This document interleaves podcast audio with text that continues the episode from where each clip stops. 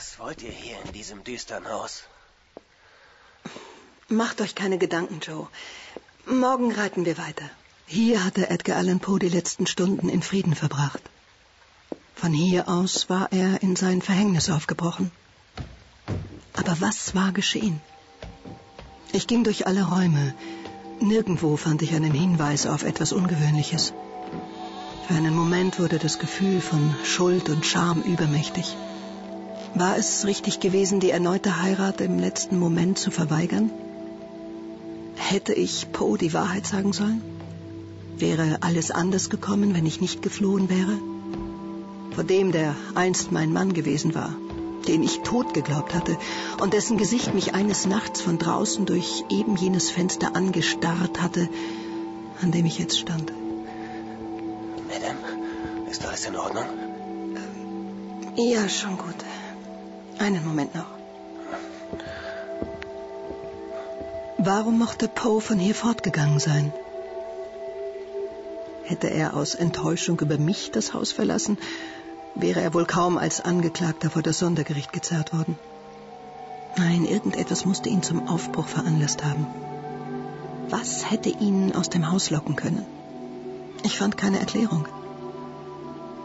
Schließlich legten wir uns schlafen, ich oben auf einer alten Bettstatt, Joe unten gegenüber der Tür und mit einem Gewehr neben sich.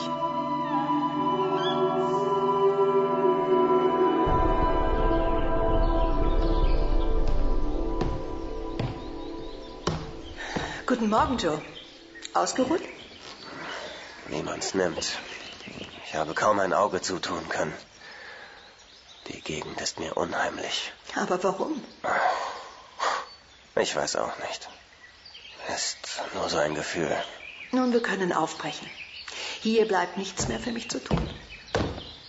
Gerade als ich die letzten Schritte von der Treppe tat, sah ich im Licht der Morgensonne etwas Weißes auf dem Fußboden, im Winkel hinter der Tür. Was habt ihr denn?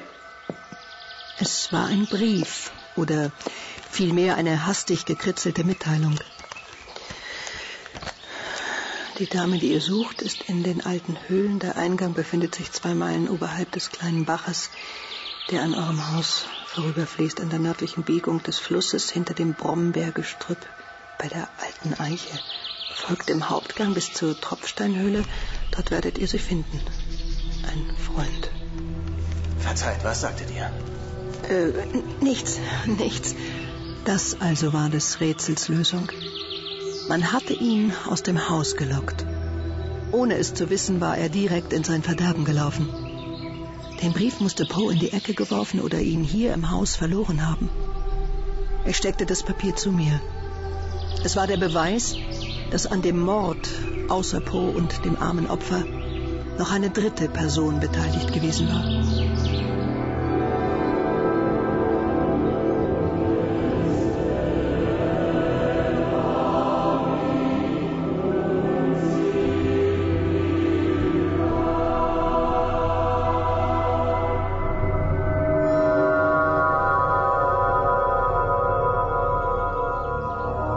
Nachts hatte ich das Haus umrundet und überlegt, ob ich ihren Begleiter beseitigen und die Frau zum Sprechen bringen sollte. Aber es war noch zu früh. Was, wenn sie mir ein falsches Versteck gesagt hätte? Es wäre unmöglich gewesen, sie mitzunehmen, um es zu überprüfen. Ich entschied mich, noch zu warten. Vielleicht würde sie mich direkt zu meinen Aufzeichnungen führen. Nun überraschte mich, obwohl ich früh wach geworden war, der eilige Hufschlag. Die beiden Reiter waren offensichtlich in Eile. Was mochte Miss Goron zu ihrem schnellen Aufbruch bewogen haben? Suchte sie selber etwas? Wenn ja, was konnte das sein? Die Pferde der beiden Reiter durchquerten rasch das Tal.